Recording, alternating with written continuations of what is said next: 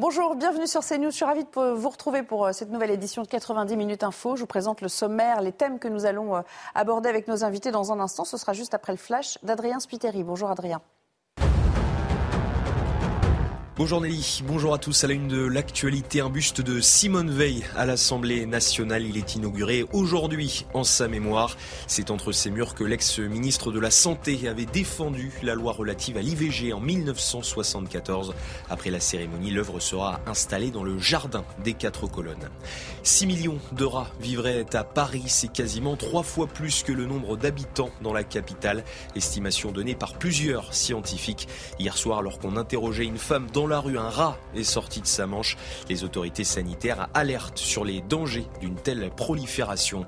Et puis Vladimir Poutine veut utiliser l'hiver comme une arme de guerre. Ce sont les mots du secrétaire général de l'OTAN. Les pays membres sont réunis aujourd'hui à Bucarest pour aborder les difficultés de l'Ukraine. La région de Kiev est à 40% privée de courant en raison d'une série de frappes la semaine dernière. Merci Adrien et à tout à l'heure. Et au programme de cette édition, nous vous parlerons de l'état des lieux du euh, nord-est parisien après le démantèlement d'un camp de crack. On verra qu'ils sont encore des centaines aérés euh, dans les euh, rues alentours sans que la question de la consommation ou de l'hébergement n'ait été réglée. Écoutez. franchement, même si demain il pète tous les mots, on va se mettre à cuisiner lui-même. Moi je sais cuisiner. Moi demain il y a plus de je prends ma coupe, je sais cuisiner moi-même. Ça sert à rien ce qu'ils font. Ça arrête rien du tout. Dans l'actualité de ce mardi également, l'examen d'une proposition de loi anti-squat, un texte qui euh, propose de tripler les sanctions euh, encourues par euh, les squatteurs jusqu'à 3 ans de prison et 45 000 euros d'amende et d'accélérer en parallèle les procédures d'expulsion. Il y a des gens qui sont malheureux, des propriétaires malheureux, qui n'ont même pas les moyens de se loger en, en louant parce que leur propriété est occupée et, qu'on les empêche de rentrer chez eux. Eh bien, cette loi est une excellente loi. Et moi, j'irai beaucoup plus loin. Je demanderai à ce qu'on donne l'autorisation au maire de pouvoir lui-même prononcer l'expulsion immédiate. Enfin, nous verrons que la contestation gagne du terrain en Chine après des confinements euh, répétés et devenus insupportables. Mais ce régime peut-il ne serait-ce que vaciller? Écoutez. Je suis à Pékin, c'est vrai que c'est euh, c'est sans doute la ville la plus euh, surveillée de Chine, puisqu'on parlait des comités de quartier tout à l'heure. J'ai fait un, calcul rapide, il y en a à peu près un pour 400 euh, habitants ici, sans compter les, caméras de surveillance qui sont, euh, qui sont omniprésentes. Donc c'est vrai qu'on est, on est très surveillé au-delà même, au-delà même du confinement. Et voilà, c'est parti pour euh, cette édition en compagnie aujourd'hui de Ludovine de la Recherche. Bonjour, je rappelle que vous êtes la présidente de la Manif pour tous. Merci de nous avoir rejoints. À vos côtés, Édouard Dorian-Sipel, euh, porte-parole de Territoire de Progrès. Merci d'être là également. Ainsi que Jean Messia, président de l'Institut euh, Apollon. Alors, je vous soumets le premier thème dont nous allons parler ensemble. certains profs, pour les sorties scolaires, ne manquent pas d'imagination, mais ça ne plaît pas à tout le monde. À Valenciennes, par exemple, une prof a cru bon de prévoir une sortie avec ses élèves dans un camp de migrants de Calais mais les parents ont plutôt moyennement apprécié. Quentin Gribel. C'est un mail qui fait polémique. Envoyé par une professeure de philosophie d'un lycée de Valenciennes, il détaille aux élèves leur sortie scolaire dans un camp de migrants de Calais. Au programme, une rencontre avec des bénévoles de l'auberge des migrants, des ateliers de bénévolat et même un déjeuner sur place. Certains parents d'élèves auraient alors contacté Protégeons nos enfants un réseau affilié au parti politique d'Éric Zemmour, Reconquête. On peut même se demander si euh, ces élèves ne sont pas, euh, d'une certaine manière, euh, pris en otage avec cette propagande qui s'immisce dans, leur, dans leur classe. Ils sont là pour forger leur sens critique, leur discernement, mais pour le moment, avec cette visite scolaire, ils n'ont qu'une vision extrêmement partiale euh, de, euh, du sujet euh, de la migration et, et, de, l'immigration en général. La professeure en charge de la visite est l'auteur de plusieurs livres sur l'immigration et a créé une association pour venir en aide aux migrants. Contactée, elle a indiqué avoir porté plainte après la diffusion en ligne de certaines de ses informations personnelles. Elle a également affirmé vouloir maintenir cette sortie scolaire. Ludovine de la Recherche, on pense ainsi éveiller les élèves ou d'une certaine manière on, les politise mais euh, à sens unique selon vous? Alors d'abord, je pense qu'on cherche à les politiser à sens unique euh, et bien souvent une propagande est diffusée dans certains établissements ou par certains enseignants et malheureusement dans le dos des parents parce que les parents sont très peu informés des interventions extérieures, un peu plus des sorties, mais des intervenants par exemple d'associations éventuellement agréées par l'éducation nationale, mais pour un certain nombre, et les parents peuvent aller voir, on est stupéfait de savoir que tel ou tel. Euh, Mais là, en l'espèce, ils ne peuvent pas ne pas savoir, puisque voilà. Alors, les sorties, les parents sont davantage. Les sorties, euh, pour les sorties, les parents sont davantage au courant. Alors, il y a plusieurs choses euh, que les parents doivent savoir pour s'en défendre. C'est d'abord qu'il y a une obligation de neutralité du service public, école comprise, et que d'autre part, le code de l'éducation et le code civil reconnaissent des droits aux parents et reconnaissent le rôle des parents, y compris de collaboration avec l'école, dans ce qui est indiqué aux enfants, développé auprès d'eux, euh, et ils ont véritablement droit à la parole. Ils ne doivent pas hésiter euh, à, euh, j'allais dire, s'en mêler, bien sûr de manière positive et constructive. Il ne s'agit pas d'être agressif, mais là, en l'occurrence, il en va aussi du respect de la liberté de conscience des enfants et donc des familles, puisque ça dépend de l'âge des enfants. Euh, donc il y a tout un ensemble de droits, malgré tout, qui nous protègent. Et c'est vrai qu'il faut arrêter ce laisser faire dans l'école avec des interventions très idéologiques. Édouard Dorian-Sipel, est-ce que c'est pas là une idée quelque peu saugrenue quand même? Parmi la myriade d'options qu'avait cette prof de philo, et quand on connaît aussi son passé, son parcours, voilà, un tropisme pour cette question de l'immigration, mais c'est son tropisme à elle. Est-ce qu'il était euh, de son ressort Est-ce qu'il était bon pour elle de sensibiliser ainsi les élèves à cette question?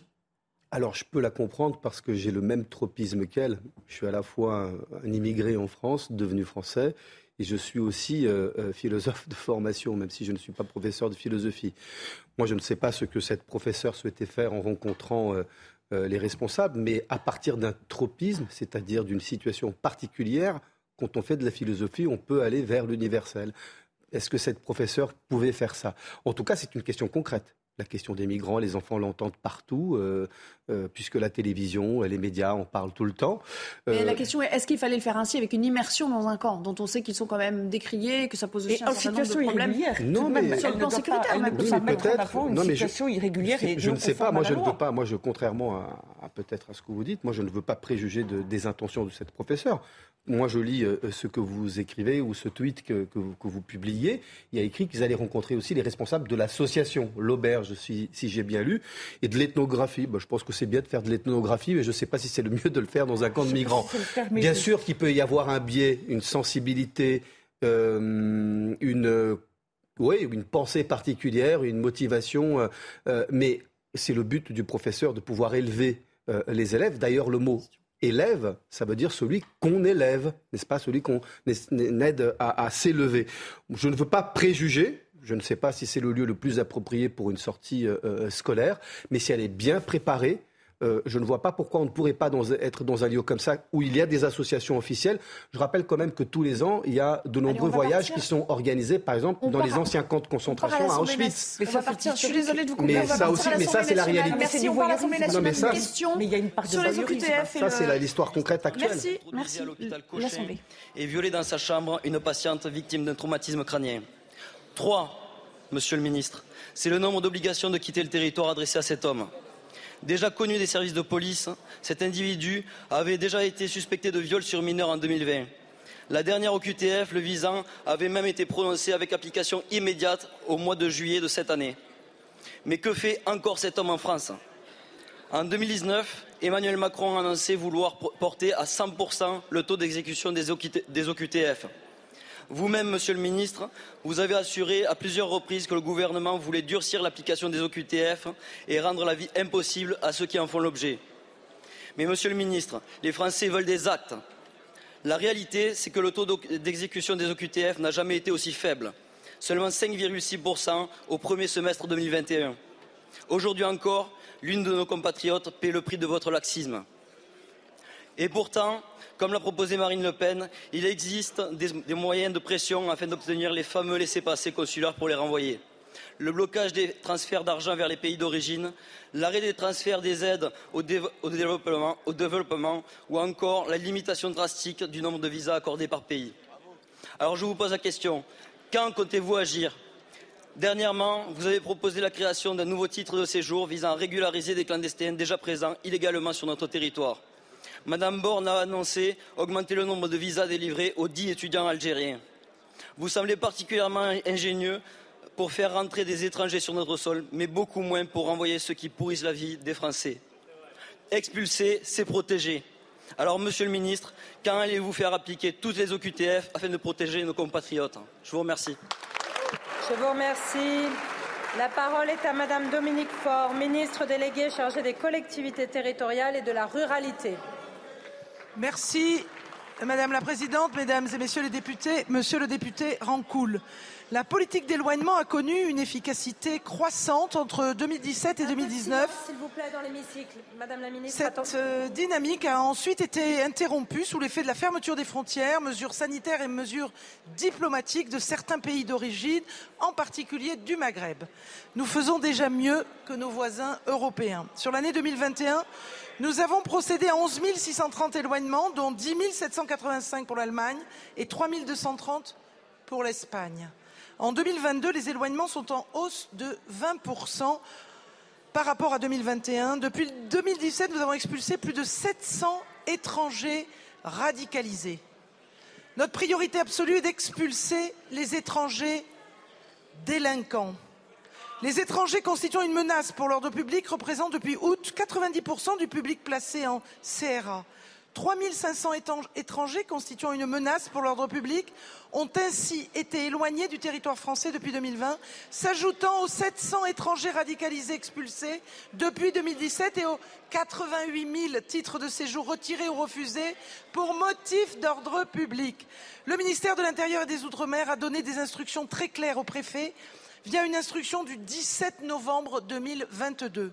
Les étrangers sous OQTF seront systématiquement inscrits au fichier des, des personnes recherchées, policiers, aux gendarmes, aux douaniers, de connaître immédiatement la situation administrative d'un étranger sous OQTF en cas de contrôle d'identité sur la voie publique, permettant une mise à exécution immédiate de l'éloignement.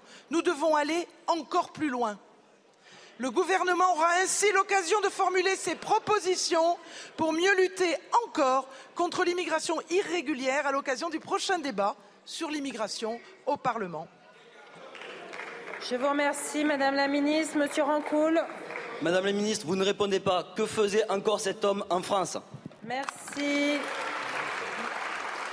Vous n'avez pas le droit, ça La parole est à monsieur. Voilà une question récurrente, bien sûr, sur euh, l'application, la mise en œuvre des euh, obligations de quitter le, territoire euh, français, avec une question à l'instant émanant du Rassemblement national. J'aimerais qu'on revienne à cette initiative, Jean Messia, parce que vous n'avez pas encore réagi, de cette prof de philo de Valenciennes qui veut emmener au mois de décembre ses élèves dans un, dans un camp de migrants qui a été très mal accueilli par les parents, qui se sont emparés de la question et qui ont tout simplement tenté de, de faire cesser cette sortie. Vous les comprenez? Ses parents vous, ah, trouvez ça euh, à côté de la plaque comme euh, Complètement à côté de la plaque parce que, bon, effectivement, euh, les sorties scolaires, c'est quelque chose de traditionnel que toutes les générations connaissent depuis très longtemps. le problème, c'est qu'en cours d'année, une sortie scolaire doit être connectée avec le programme que vous faites. Donc, quand on va, par exemple, visiter un, camp de concentration, c'est parce que c'est dans le programme d'histoire. Et donc, on va faire une illustration de ce programme euh, comment dirais-je, en, immersion dans une réalité qui correspond à ce programme. Or là, ça n'a strictement rien à voir. Enfin, je veux dire, les migrants ne sont pas au programme. Bah, c'est une démarche. C'est une démarche purement idéologique parce que ce qui pose problème, c'est à la fois le thème de la sortie, mais c'est aussi l'engagement politique et militant de l'enseignante qui pose problème. Or, je suis désolé, mais si on veut vraiment, euh, euh, dans ce cas-là, pourquoi ne pas faire une sortie euh, pour, ces lycéens dans une prison pour leur, montrer à quel, est le degré de racaillisation de la société provoqué par l'idéologie que cette harpie prétend promouvoir? Mais bien sûr. Elle pour la réponse. Mais pourquoi pas? je, rappelle que cette enseignante, elle enseigne la philosophie. Donc, je suppose que c'est en classe de terminale.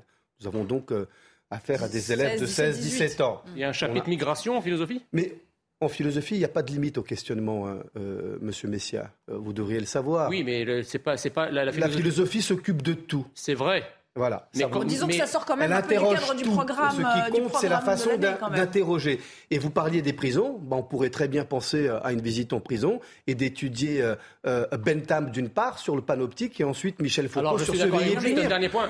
vous voyez, si on reste en philosophie, je suis on est vous. dans le, programme parce que c'est le questionnement le, problème, qui compte. Est, je ne dis pas que c'est approprié, c'est très important. C'est logique. Le problème, si vous voulez, c'est ce que va dire cette enseignante à ses élèves Bah, pendant la fait visite. du dogme et Ah pas bah, de la elle- philosophie, Vu son engagement chose. politique, Alors, elle va pas ne le- pas. elle va pas le- Merci, aller leur expliquer que la migration est mauvaise pour la France. Ludovic de la philosophie, on n'a pas à préjuger. Allez, Ludovic Alors, de la le fait est qu'elle est engagée dans le secteur associatif sur cette question des migrations euh, et que nous savons par expérience que ces associations ne sont pas simplement humanitaires, elles sont aussi très politisées, très idéologiques. Non, mais il me semble clair que cette enseignante, elle va Donc pas là, dans le camp pour tenir le discours de Jean Messia. Ça, nous sommes d'accord. Bah voilà, Donc, voilà. sort- mais donc- donc sort-elle de son rôle d'enseignante Oui, elle juge de son rôle Non, et je- même au regard de la loi. En tenant- Et Je ne le crois pas parce que je pense que l'enseignant d'abord il est libre.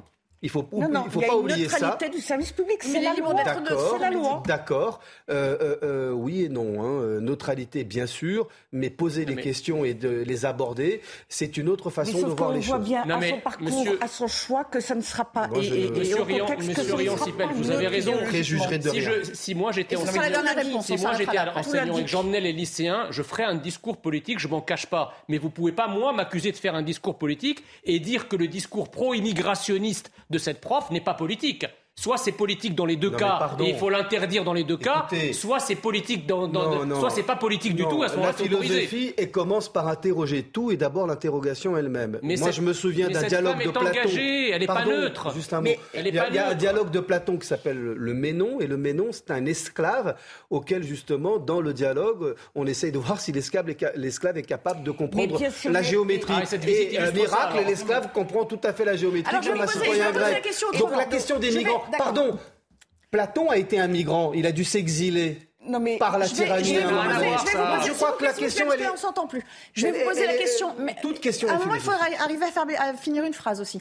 Je vais vous poser la question autrement. Qu'auriez-vous dit si euh, Jean Messia, professeur d'économie, bon, c'est un économiste, s'il était professeur d'économie, est emmené ses élèves de première ou de terminale euh, voir ce camp de migrants pour expliquer par A plus B qu'économiquement, ça ne tient pas la route et que ça n'est pas bon. Pour la France parce que c'est son idée. Mais moi, Qu'auriez-vous je- dit Vous je- l'auriez je contesté cette Je ne censure jamais un professeur et je pense qu'un professeur, bah voilà, s'il vous veut aller vous sur une ligne qui est plus politique, c'est à lui d'être euh, d'assumer. Mais non, pas du tout. C'est d'une mauvaise mais foi. mais non, alors là, c'est le principe fondamental d'abord de l'université et, attendez, aussi de l'éducation vous- nationale. qu'est-ce que vous racontez On a une très grande attendez, marge de liberté pour aborder attendez, les contenus du attendez, programme. mais monsieur, mais l'é- l'école, c'est pas la foire fouille, hein. C'est pas la foire fouille des, des idéologies. C'est pas l'école que j'ai Voilà, l'école, c'est une neutralité politique, une neutralité aussi syndicale vis-à-vis des élèves. Les pas profs tout peuvent à fait vrai. mais on n'enseigne vis-à-vis pas la des élèves, théologie à l'école. on enseigne les savoirs de la raison, on enseigne les savoirs de la République, on enseigne, on enseigne quelque chose qui est de l'ordre de la connaissance. Et Et, on- on déjà s'engager sur le champ de la connaissance,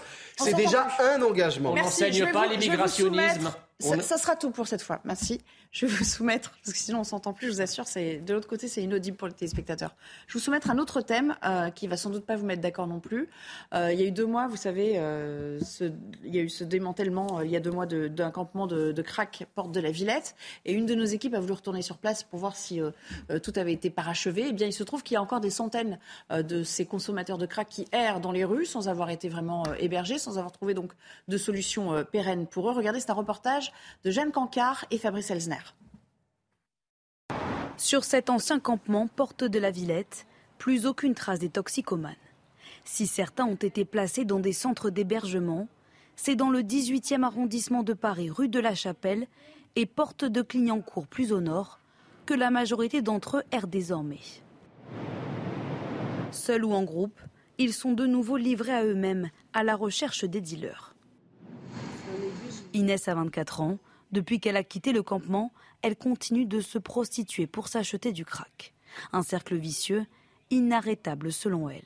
Franchement, même si demain il pète tous les modules, on va se mettre à cuisiner nous-mêmes. Moi, je sais cuisiner. hein. Moi, demain, il y a plus de modules, je prends ma coupe, je sais cuisiner moi-même. Ça sert à rien ce qu'ils font. Ça arrête rien du tout. À quelques mètres de là, les habitants que nous rencontrons dénoncent l'inefficacité de la mairie de Paris. Bah, elle n'a rien fait, elle a déplacé le problème comme d'habitude. Ils sont revenus dans le quartier, dans le métro. Euh, Moi, je me suis invité des amis euh, dans le quartier. Les Jeux Olympiques vont se passer là, c'est pas possible. Pour une réelle prise en charge médico-sociale, les associations réclament davantage de places d'hébergement et la création d'espaces de consommation sécurisés. Bonjour Mickaël Dequin, merci d'être avec nous. Je rappelle que vous êtes euh, secrétaire départemental d'unité euh, SGP 92. Euh, vous avez sans doute entendu ce reportage à l'instant. Je ne sais pas si parmi vos, équipes ou vos collègues, certains ont participé au démantèlement de ce camp il y a deux mois. Est-ce que ça vous surprend? Est-ce que pour vous, c'est le reflet quand même d'un problème? C'est-à-dire qu'en termes même de, de nuisance, ça continue dans ce quartier d'incommoder de, les riverains? Bah, c'est un réel problème et, on le voit, hein, malgré les moyens qui avaient été mis en place euh, au moment du démantèlement euh, de ce camp dans le 19e, avec la mobilisation euh, de, nombreux collègues le jour du démantèlement. derrière, voilà, les moyens policiers sont mis en place. Sauf que le suivi sanitaire et, les moyens sociaux n'ont pas été forcément à la hauteur de la problématique. Alors on, le sait, hein, nous on a vu de notre côté la création d'une unité euh, qui est euh, euh, chargée de, travailler sur tout ce qui est revente de crack, également chargée de travailler sur les, personnes qui sont en situation irrégulière sur, sur ces, ces problèmes de consommation. Donc c'est une unité qui a été rattachée à la brigade des réseaux ferrés encore une fois, euh, bah, ces collègues qui sont mobilisés euh, sur ce, ce, genre de situation, c'est des collègues qui habituellement travaillaient sur d'autres problématiques et, et, ont des habits Pierre pour habiller Paul. Et au bout du compte, sur le plan police, bah, l'efficacité est relativement limitée. Et sur le plan social, je viens de le pointer du doigt, hein, euh, problème, je crois qu'on a une étude de, euh, du dispositif Assor hein, qui, euh, provient des chercheurs de, l'Hospice civil de Lyon, qui, dit que sur 500 patients, on a 87% de prise en charge qui, n'ont pas, qui ont baissé leur consommation et seulement 19% ont arrêté. Donc je pense qu'on a un cocktail, un cocktail réel de, problématiques liées à ces consommateurs de, de crack et que euh, euh, les simples annonces, les simples démantèlements comme ça médiatisés euh, ne régleront pas le problème en profondeur. Parce que ce qu'on voit aussi en toile de fond, et il y a une jeune fille malheureusement qui, qui, le décrit assez bien dans le reportage, c'est que ça draine aussi d'autres problématiques, notamment la prostitution. Est-ce qu'il y a des choses qui sont faites pour, euh, pour mettre ces personnes-là, ces jeunes femmes-là, à l'abri? Euh, très clairement, nous, on a la partie, euh, en tant que policier, on a la partie entre guillemets répressif et la partie qui est en charge justement de, rétablir l'ordre public dès que dès qu'elle est, elle est mise à mal. Sur la partie des dispositifs sociaux, je, je, resterai un petit peu limité sur sur sur ma réponse puisque nous, on sait qu'il y a des prises en charge qui sont effectuées lorsqu'elles sont nécessaires et lorsqu'elles sont faisable. Mais, mais euh, voilà, je vous le disais, hein, on a de nombreux acteurs euh, justement euh, de ces services sociaux qui, qui pointent le manque de moyens, tout comme nous, on pointe également le manque de moyens qui sont mis à disposition pour lutter contre ce fléau. Hmm. Dernière question. Euh, lorsque le camp a été euh, démantelé, je crois qu'ils étaient 5 ou 600 à ce moment-là, dans les heures qui ont suivi, dans les jours qui ont suivi, qu'est-il advenu de ces personnes Outre euh, le fait que le camp, à proprement parler, était démantelé, où ont-ils été orientés pour se retrouver ainsi aérés dans les rues? Vous, vous avez quand même un, suivi. Vous les conduisez quelque part ou vous vous contentez de les déloger du square ou de la porte de la Villette?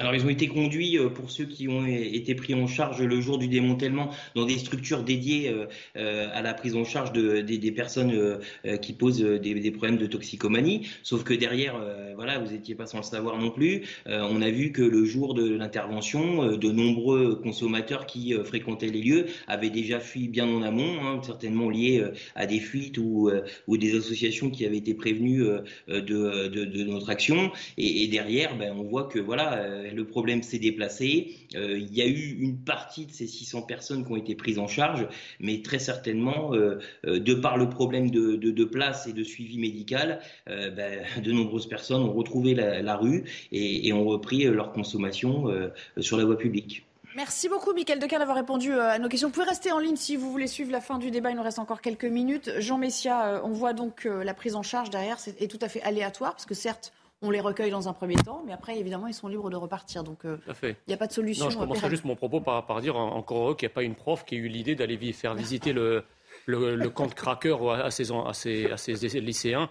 Euh, bon, on est encore dans la raison.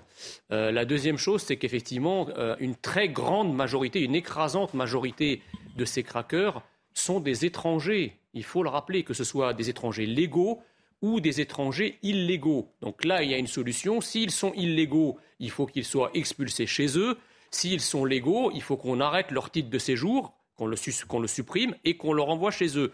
Pour la minorité qui est de nationalité française, Là, effectivement, on peut les soigner, mais je pense que leur nombre sera suffisamment euh, peu important pour être absorbé par euh, les logements d'urgence, le logement d'urgence qui lui-même devra être débarrassé de tous les illégaux qui l'encombrent. Donc on est là véritablement dans une problématique d'immigration très nette et des méfaits de l'immigration-invasion qui s'expriment encore une fois euh, et qui dans ces quartiers qui pourrissent la vie des habitants de ces quartiers. Et comme effectivement l'immigration et les, migrants, quels qu'ils soient et d'où qu'ils viennent, c'est la vache sacrée du système gaucho-progressiste qui nous gouverne, eh bien, ils, sont comme une de mauvaise conscience à faire la moindre action qui permette de, résoudre définitivement ce problème. Consommateurs ou pas, il reste des illégaux. Et à ce titre, euh, ils n'ont a priori rien à faire euh, dans ce quartier, dans cet arrondissement Pour moi, le problème, il est de sécurité et de santé publique.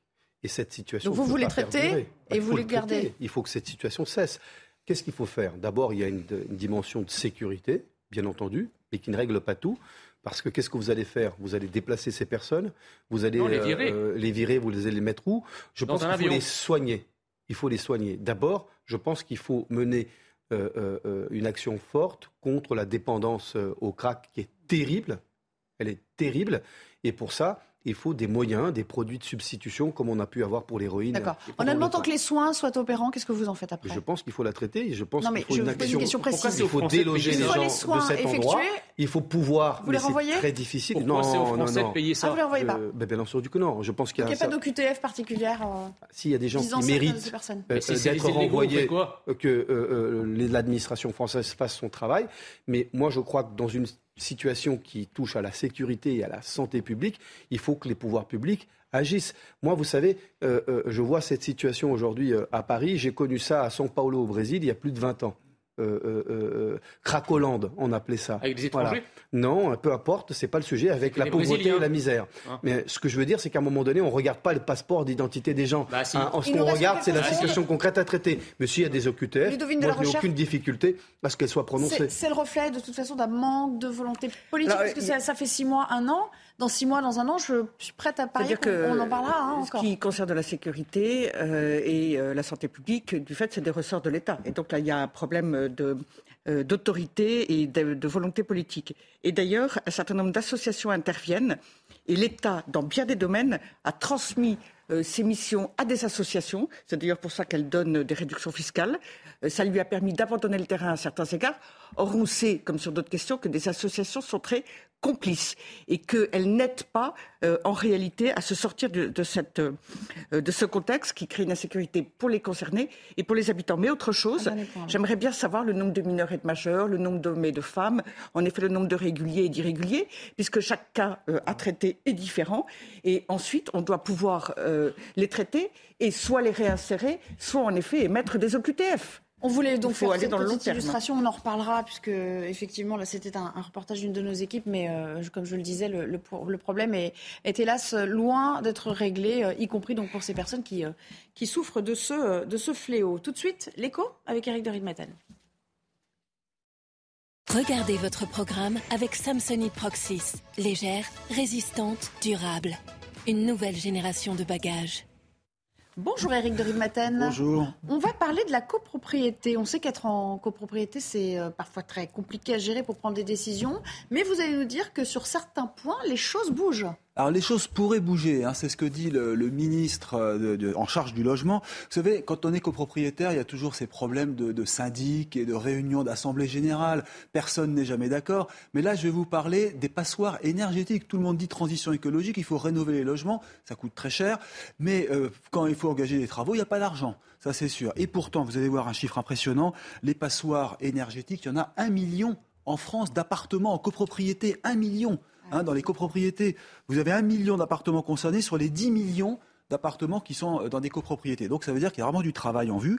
Alors actuellement, si vous voulez, pour faire passer des travaux, il faut avoir deux, il faut avoir 50 il faut deux tiers euh, du quorum, c'est-à-dire deux tiers de votants qui disent oui, on y va, on fait les travaux. Deux tiers. Là, la loi pourrait changer et on pourrait passer à 50% Ça permettrait d'accélérer donc les travaux et de rénover ces passoires énergétiques. Seulement, souci, et je termine par là, combien ça coûte hein, de changer des fenêtres, de revoir les portes, de faire toutes les huisseries, etc. Le, calcul est simple 20 000 euros par logement. Il faut trouver l'argent. Et donc, seul, si vous voulez, un vote massif et avec aussi des aides du syndic et donc en Assemblée générale, ça peut faciliter oui, mais même 50%, bah, 20 000 euros, c'est pas gagné. C'est très cher. Hein. c'est très cher. Et surtout qu'aujourd'hui, on se perd complètement dans les aides. On ne sait pas qui a, qui a droit à quoi, puisque souvent c'est soumis à condition de revenus. Euh, et on se perd dans des dédales administratifs. Il faut faire des demandes, on est remboursé très longtemps après. Donc voilà, peut-être que ce sera plus facile d'engager des travaux, mais le problème, le nerf de la guerre, c'est l'argent. Pas sûr que tout le monde puisse payer. Merci en tout cas d'être venu nous parler de cette euh, initiative. C'est la chronique éco. C'était votre programme avec Samsonite Proxys. Légère, résistante, durable. Une nouvelle génération de bagages. On reste ensemble, on va parler de cette proposition euh, de loi anti-squat qui pourrait euh, bien recueillir euh, les voix LR et RN, mais on parlera aussi du ras-le-bol et de la fatigue, la grande fatigue des députés qui ont siégé jusque très très tard depuis le début de, cette législature. À tout à l'heure. En attendant la reprise du débat, il est l'heure de retrouver le JT de Mickaël Dorian. Bonjour Mickaël. Bonjour Nelly, bonjour à tous. Elisabeth Borne appelle les Français à remettre le masque face à ce qu'elle qualifie de nouvelle vague. La Première ministre a appelé cet après-midi à porter le masque dans les transports et au contact des personnes fragiles. On l'écoute.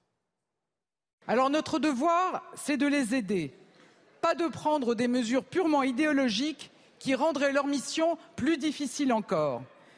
Aider nos soignants, c'est être vigilants ensemble. Et je lance un appel solennel. Respectons les gestes barrières. Portons le masque dès que nous sommes avec des personnes fragiles ou dans des zones de promiscuité comme les transports en commun. Ce sont des petits gestes qui sauvent des vies. Nous le savons, ils sont décisifs pour faire reculer l'épidémie. Les bouchers charcutiers manifestent euh, aujourd'hui près de l'Assemblée nationale, directement impactés par la hausse du prix de l'énergie. Ils réclament de l'État des aides supplémentaires. Écoutez Julien Marsac, boucher et président de la Chambre de métier et de l'artisanat du Morbihan. C'est la hausse de trop. On ne peut pas la répercuter, c'est pas possible. Donc euh, il, est, important que soient mis en place, oui en effet, euh, des boucliers tarifaires dignes de ceux qui sont mis en place en Allemagne ou en Espagne, parce que sans ça, eh bien demain ce seront euh, des commerces qui fermeront.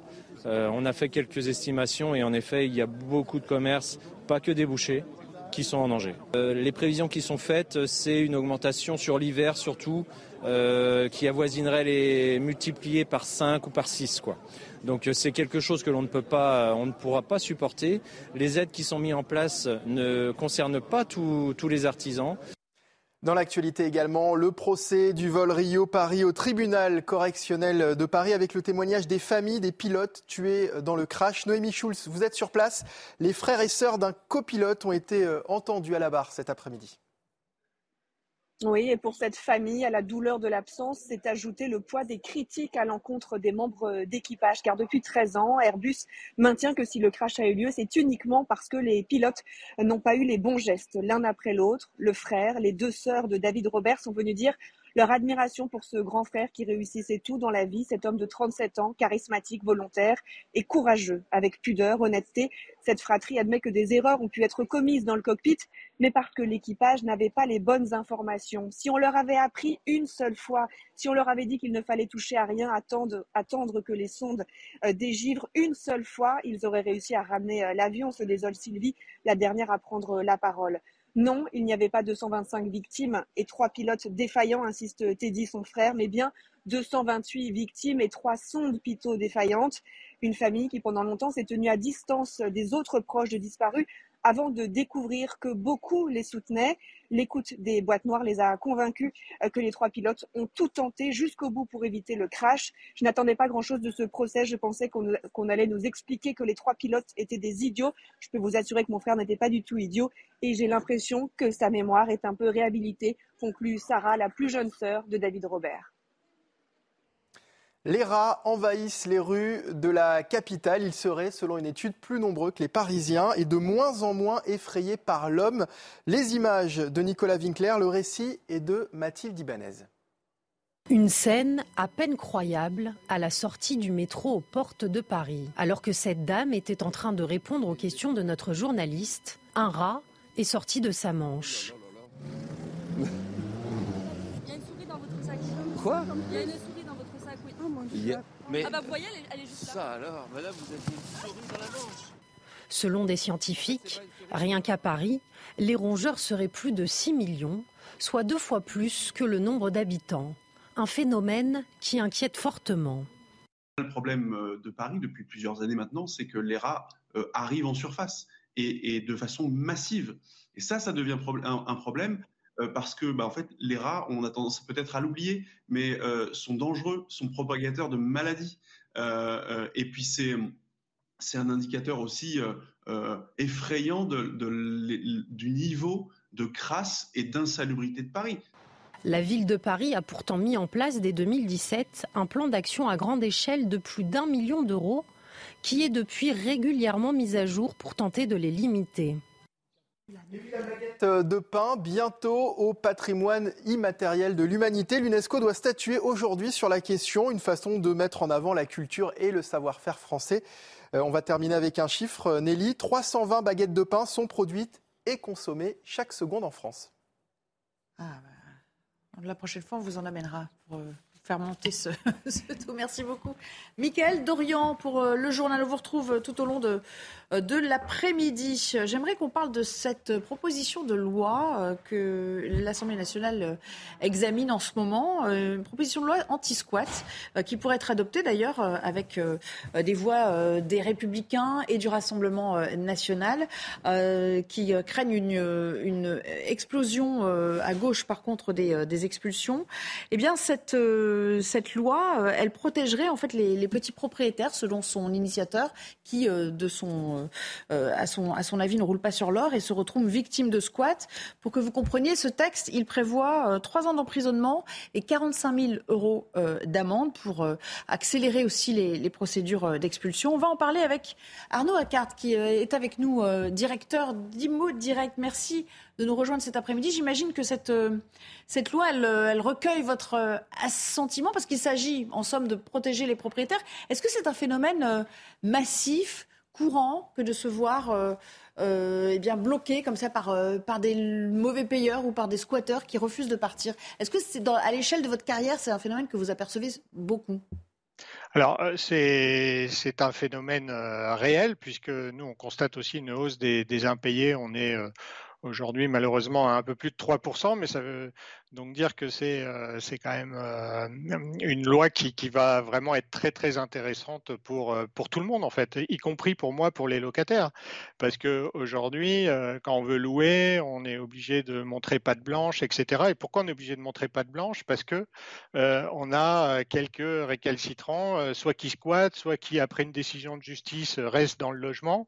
Et donc, euh, ça, ça, ça, ça, ça met un stress, en fait, euh, total sur les, les propriétaires euh, qui, qui risquent d'arriver dans, dans ce genre de situation. D'une certaine manière, ce que vous dites, c'est que ça va, ça va assainir un peu le- la relation euh, euh, bailleur-locataire parce qu'il y aura peut-être moins de contraintes au moment de la signature du contrat, sachant que c'est plus facile de s'en défaire. Moi, je pense que ça va vraiment fluidifier. Euh, Je pense qu'il y a aussi euh, effectivement des logements vacants. Mais pourquoi ils sont vacants? Parce que les propriétaires ont peur de, les louer et sont des propriétaires qui n'ont pas forcément besoin, cela, euh, des revenus euh, locatifs. Mais si demain, ils sont assurés d'avoir des revenus et si jamais il y a une problématique d'impayé, ils sont, comment dirais-je, garantis par que, l'État va faire en sorte de- d'expulser ces gens qui restent de manière illicite moi, je pense que ça va être bénéfique pour tout le monde, à- la fois les propriétaires et à la fois les locataires. tout à Une fait. question, parce qu'il s'agit, hein, on l'a bien compris, de tripler l'amende. Euh, pour l'instant, elle est de 15 000 euros et euh, un an de prison, donc trois ans de prison euh, si la loi passe. Donc ça veut dire qu'il existe quand même hein, dans, dans la législation en vigueur des sanctions applicables. Quelle est la réalité de l'application de ces mesures Parce qu'il y a la loi et il y a l'application de la loi. Est-ce que dans les faits, ça marche? Alors, dans les faits, euh, je- le- l'expulsion des, des squatteurs depuis la dernière loi de 2020, effectivement, a amélioré euh, euh, la possibilité, parce qu'un juge en 48 heures peut, ordonner l'expulsion. Mais les, les squatteurs, c'est vraiment un, tout petit phénomène. hein. C'est- C'est c'est 200 affaires par an. Ce qui est vraiment important, c'est plutôt des, locataires qui se, mettent dans des situations où, où ils restent, ils occupent illégalement le logement après une décision d'expulsion. Et ça, par contre, il y en a beaucoup plus. Alors, j'ai pas le, chiffre exact sous la main, mais avoir la possibilité de réduire les délais de réelle expulsion, parce que là, pour le coup, ça peut durer des années, parce que vous savez, ils peuvent faire des, comment dirais-je, demander des reports, etc. Donc, donc là, les propriétaires qui ont besoin de leurs revenus locatifs se trouvent dans des situations vraiment complexes. Donc oui, c'est une réalité et oui, il faut réduire ces délais d'expulsion. Merci beaucoup d'avoir répondu à nos questions. Je vous encourage à rester avec nous pour suivre la fin de, la discussion en plateau. C'est toujours compliqué de la mener à quatre quand il y a quelqu'un en distanciel. Mais Ludovine de la Recherche, réelle avancée ou, ou coup d'épée dans l'eau? Ah non, je pense que c'est une réelle avancée. En fait, depuis François Hollande, euh, on avait une loi qui euh, protégeait davantage ceux qui euh, vivent durablement sans payer. C'est pas tout à fait le squat. En fait, là, le sujet, c'est pas ceux qui s'introduisent et s'installent. Ce sont des locataires qui ne payent plus et parfois depuis très longtemps. Et c'est impossible de les expulser parce qu'ils sont surprotégés. et je pense que, et on sait que la gauche part du principe que propriétaire égale riche. Or, en réalité, 58% des ménages français sont propriétaires de leur résidence principale et ça ne veut pas dire qu'ils sont riches. Ils ont généralement et très souvent emprunté pour de très longues années euh, euh, et, sont souvent plutôt très ricrac parce que ces emprunts arrivent aux limites des possibilités, etc., dans leur budget. Euh, et cela veut dire que ce droit de propriété n'est pas respecté. Il est mis à mal et même les personnes qui achètent pour mettre en location ont besoin de ce revenu pour rembourser leurs emprunts. Autrement dit, euh, c'est pas parce qu'on est propriétaire qu'on est riche, loin s'en faut. Et ce droit de propriété doit être absolument respecté. Et donc là, il y a un progrès, puisqu'il euh, y aurait davantage où les procédures pour expulser iraient un peu plus vite. Malheureusement, elles risquent d'être encore bien longues, mais ce serait déjà mieux. Ça vous paraît normal? Euh, C'est pas dingue de vouloir protéger les propriétaires, non?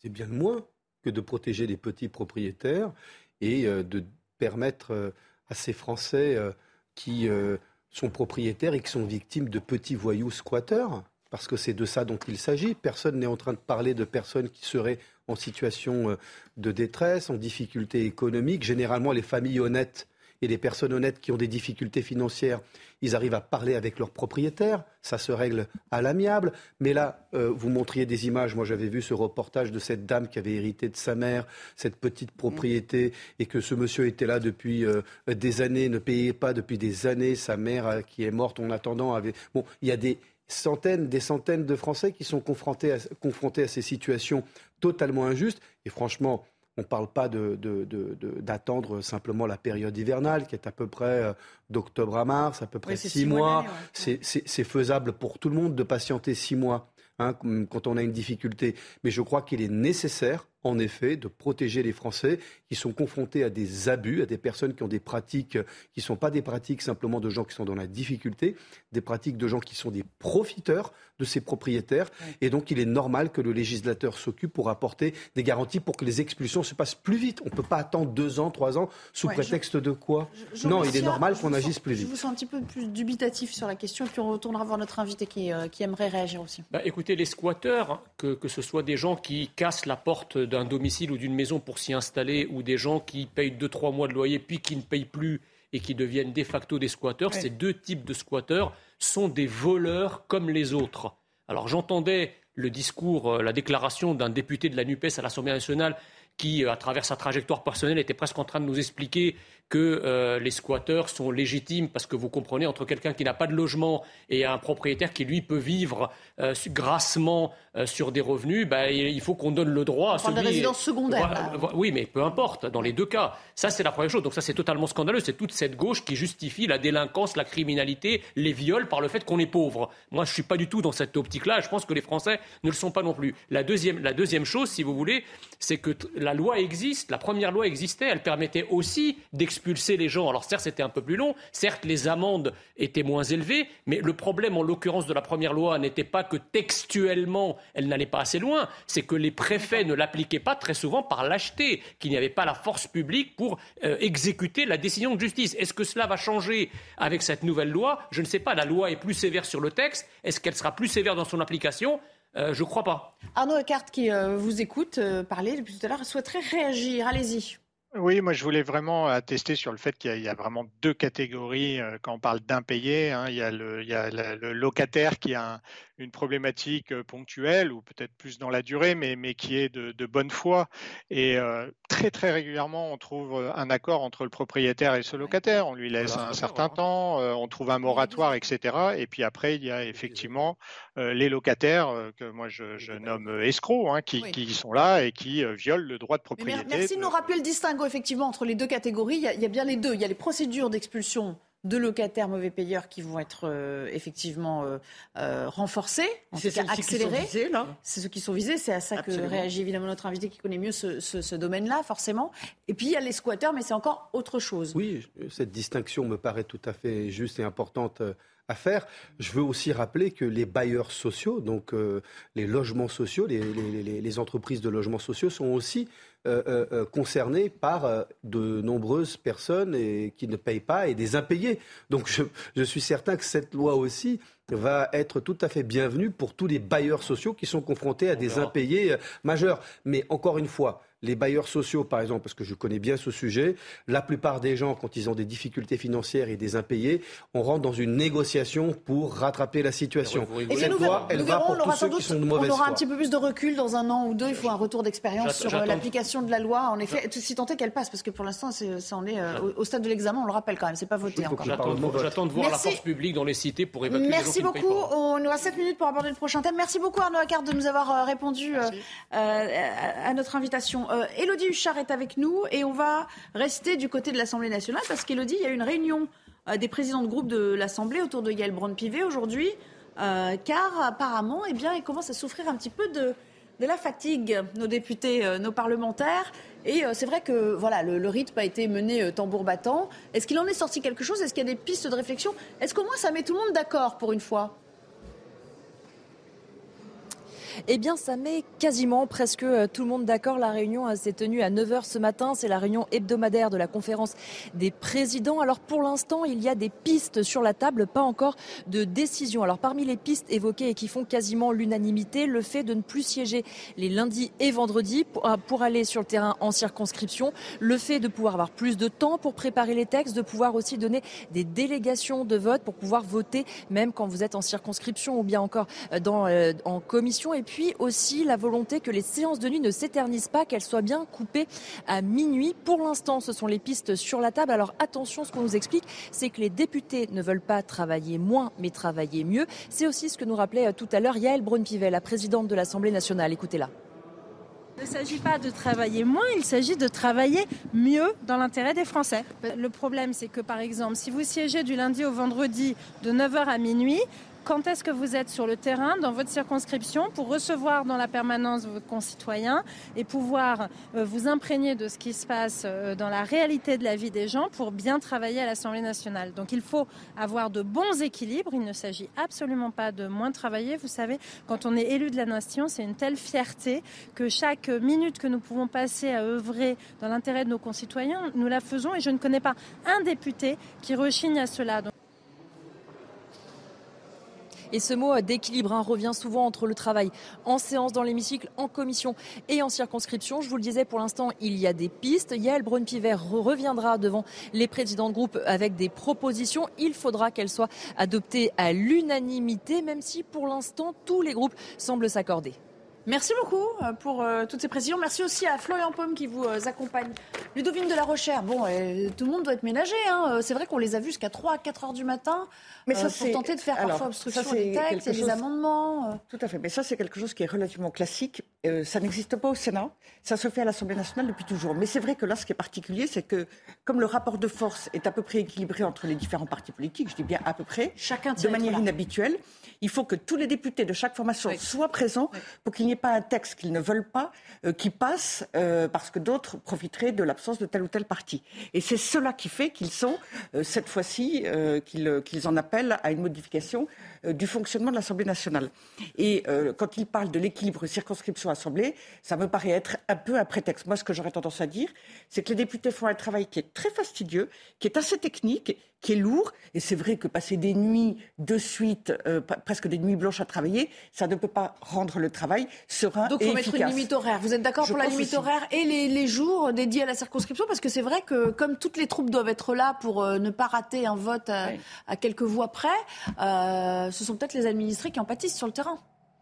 Moi, je crois que les, députés, il faut leur faire confiance pour euh, bien organiser leur temps de travail. Donc, s'ils posent le sujet, c'est qu'ils savent de quoi ils parlent. Euh, euh, je peux vous en parler d'expérience. pour le mariage pour tous, le mariage homosexuel, j'avais passé avec les, collègues une nuit entière. On était rentré un dimanche matin, on était sorti le lundi à 6 h du matin ou 8 h du matin. Et c'était deux semaines non-stop quand il y a une, une densité législative. Donc, je pense qu'on est en droit de bien organiser le travail si on veut avoir en effet une Assemblée nationale qui prend le temps de faire un travail de qualité. Pourquoi je dis ça? Et je crois qu'il faut être clair. Hein un député, une députée, ça travaille 70 à 80 heures par semaine minimum, entre le temps qu'il passe euh, ou elle passe à l'Assemblée, dans les commissions, euh, sur les bancs de l'hémicycle, euh, dans les réunions diverses et variées de préparation et en circonscription. Donc, en effet, et puis on disait, en effet, on peut l'améliorer. Donc on n'est pas là. Travaillent trop, il faut pour le bêtises, par exemple, la, vote la loi Taubira. Oui, la question du confort, c'est une question d'avoir simplement le temps du débat, qu'on ne bâcle pas, qu'on ait des vrais débats pour pouvoir écrire le meilleur texte. C'est vrai qu'il y a, un aspect qui est quand même qui est particulier à cette euh, législature-là, c'est qu'il y a de plus en des députés sont un petit peu plus jeunes. Hein, il y en a beaucoup plus qui sont jeunes.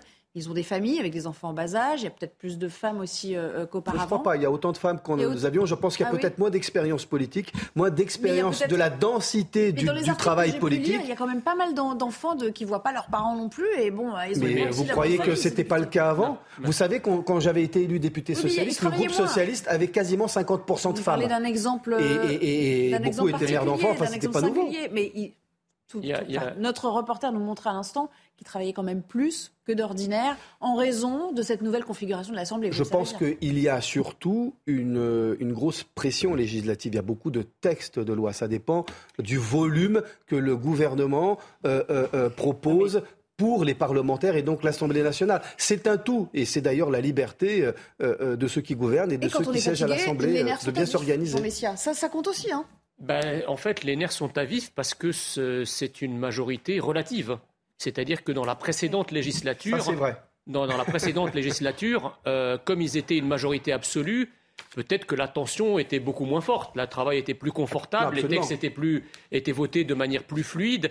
Là, c'est une, une, majorité relative, donc euh, parfois on en est à un ou deux députés de présents ah ou d'absents. Donc euh, il y a, si vous voulez, une forme d'essoufflement des parlementaires à toujours vouloir être partout pour justement euh, faire basculer les textes dans un sens ou dans un autre. Et puis il y a, le, volume, des réformes. Ça, alors ça, c'est la première chose. La deuxième chose, c'est que sur le volume du travail, excusez-moi, enfin, vous avez des tas de catégories professionnelles. Quand on pense aux soignants, par exemple, ou aux magistrats, et, je, et, et c'est pas, la liste n'est pas exhaustive, vous avez des gens qui travaillent ces horaires-là avec euh, justement un salaire qui n'est pas de 7500 euros bruts euh, par mois. Donc l'exemple entraîne. Enfin, je veux dire, si les, les, les députés légifèrent sur ces secteurs d'activité, si ces, si ces députés représentent la France, ils représentent aussi des catégories qui travaillent beaucoup pour des salaires confinant parfois à l'aumône. Donc, il faut pas, se plaindre plus. leur sort. On va pas pleurer sur leur sort. Moi, je voulais quand même ajouter une chose, c'est que d'abord là, le contexte est épuisant parce que euh, la NUPES fait preuve d'une agressivité euh, permanente. Elle cherche le clivage, elle cherche, elle cherche le clash.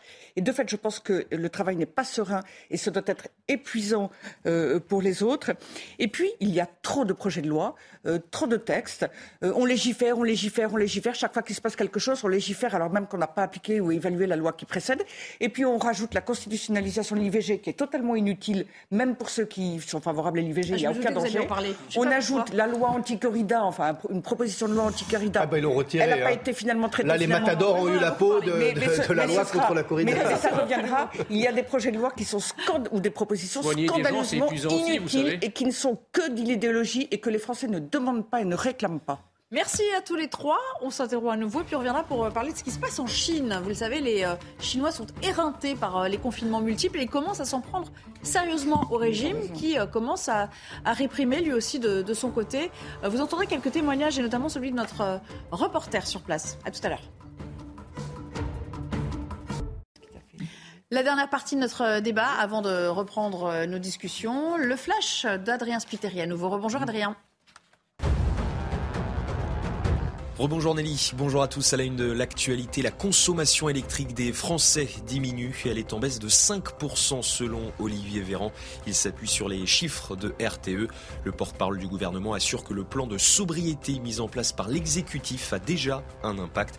Il affirme par ailleurs que des scénarios de crise sont prévus par le gouvernement en cas de pénurie. Fumer est désormais interdit près des écoles et des crèches à Lyon. Les cigarettes électroniques et le cigare sont également concernés par cette mesure. Objectif déconstruire l'image positive du tabac auprès des enfants. La décision de la mairie a été prise en concertation avec la Ligue contre le cancer. Et puis la Grèce réintègre ses soignants non vaccinés, annonce du ministre de la Santé ce mardi. Ils pourront reprendre leur travail à partir du 1er janvier 2023. Selon les médias locaux, plus de 2000 personnes de santé restent non vaccinés dans le pays. Je suis pas sur la biologie, mais je suis pas pour qu'on la nie non plus. On va parler de ce qui se passe en Chine. Le déclencheur, les confinements à répétition pour tenir euh, l'objectif de zéro Covid, est trop pour euh, les Chinois désormais. Après plusieurs jours de contestation un petit peu partout dans le pays, euh, le gouvernement tente d'endiguer la colère de ses citoyens. Clémence Barbier. À Shanghai, le calme est revenu, partiellement. Un homme est interpellé par la police Interdiction pour lui de prendre des photos de la rue où se sont rassemblées la veille des centaines de personnes qui protestaient contre la politique zéro Covid. Plus loin, les forces de l'ordre fouillent le téléphone des passants. L'échange est vif avec ces deux femmes. Elles sont en colère contre ces restrictions de liberté. Objectif, empêcher par tous les moyens de nouvelles manifestations. Le gouvernement chinois prévient, il ne cédera pas aux revendications de la population. Quant aux préoccupations concernant la sécurité de la vie en Chine, je pense qu'elles sont infondées. Je pense que pour la grande majorité des gens, la vie en Chine est sûre. Notre combat contre la Covid-19 sera une réussite. À Pékin, une manifestation prévue hier en fin de journée a été découragée par la forte présence policière. Ces mobilisations de ce week-end, partout dans le pays, semblent être les plus importantes depuis les rassemblements pro-démocratie de la place Tiananmen en 1989, durement réprimés. Écoutez aussi le témoignage d'une ancienne ambassadrice de France euh, en Chine qui donc connaît bien ce pays, qui nous explique pourquoi il faut prendre au sérieux cette contestation désormais. Il y a déjà eu il y a quelques mois des, manifestations de colère euh, à Shanghai, précisément contre le, confinement. Alors cette fois-ci, ça va plus loin puisqu'il demande la démission de euh, Xi Jinping et également euh, la fin du Parti communiste chinois. Pour le moment, la, police n'est pas pas très violente, mais c'est facile avec le contrôle social de retrouver ces, ces manifestants. Et ce sont des manifestants urbains, bien évidemment et euh, jeunes, parce qu'il y a un ras-le-bol aujourd'hui, une politique de confinement depuis trois ans, qui a porté ses fruits en 2020. Hein. La Chine avait le sentiment d'être la seule à s'être sortie d'affaires avec le retour de la croissance, mais qui n'est plus tenable aujourd'hui avec euh, Omicron. Jean Messia, finalement pour, pour vous, les Chinois nous montrent tout ce qu'il ne fallait pas faire? Bah, si vous voulez, il y a trois, trois problèmes là, euh, auxquels nous faisons face dans, dans ce pays. Le premier, c'est qu'effectivement, il y a une sorte de hantise épidémique des Chinois euh, puisqu'on sait que la Chine, dans une histoire pas si ancienne, a connu des épidémies qui étaient presque proches des épidémies de peste noire en Europe. Donc il y a une forme de euh, phobie généralisée par rapport à ces, pandémies. Ça, c'est la première chose. La deuxième chose, c'est que la Chine, comme vous le savez, euh, est un pays qui s'est énormément enrichi ces dernières décennies. le, libéralisme chinois matiné de dictature politique euh, a permis de sortir néanmoins 400 millions de Chinois de la pauvreté. Donc, comme vous savez, quand on sort de la pauvreté, quand on mange à sa faim, eh bien, on commence à réclamer des, droits politiques. Euh, des droits au pluralisme, des droits, des droits à l'expression. Euh, bref, il y a une espèce de vent de liberté qui commence euh, à, souffler. On a vu la même trajectoire avec des pays comme la Corée, qui étaient dictatoriaux, et à mesure que la Corée s'est enrichie, il y a eu de grandes manifestations pour réclamer le, multipartisme. Je ne sais pas si c'est ce qui se passe en ce moment en Chine, mais toujours est-il que je pense que le pouvoir chinois prend prétexte, si vous voulez, de cette pandémie pour euh, euh, fermer les écoutilles, pour fermer toutes les issues par lesquelles peuvent arriver des contestations de la dictature politique. Euh, donc ça, c'est très important. Et troisièmement, enfin, on sait très bien que la Chine a été vaccinée au vaccin chinois, qui, comme vous le savez, est beaucoup moins efficace que les vaccins euh, occidentaux et qui explique que, effectivement, la pandémie euh, n'est pas jugulée comme les autorités chinoises auraient pu l'espérer à travers ce vaccin. Et puis un témoignage que j'aimerais vous faire écouter à tous les deux, enfin tous les trois, mais vous faire réagir, c'est celui de notre correspondant à Pékin, Sébastien Lebelzik qui nous explique comment on procède pour euh, contrôler les populations en cas euh, d'épidémie. Ça fait froid dans le dos, à vrai dire.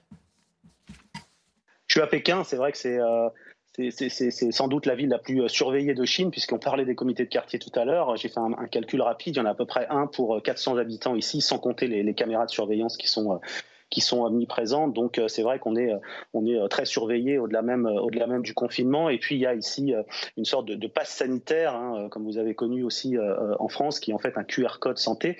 sauf que là, ce n'est pas un passeport santé, c'est en fait un, code de traçage, c'est-à-dire n'importe où on se déplace, ça enregistre l'endroit où on s'est où on s'est rendu et c'est comme ça que les autorités peuvent savoir si vous êtes un possible cas contact. Et lorsqu'un malade est, est repéré, par exemple, on a la liste intégrale de tous les endroits où il s'est rendu, euh, quasiment minute par minute, ce qui fait que si vous êtes entré dans un magasin euh, cinq minutes avant lui ou cinq minutes après lui, vous êtes considéré euh, comme cas contact. Et dans ce cas-là, vous êtes enfermé chez vous. Et non seulement vous êtes enfermé chez vous, mais trois étages au-dessus, trois étages en dessous, les gens aussi sont enfermés et considérés comme cas contact.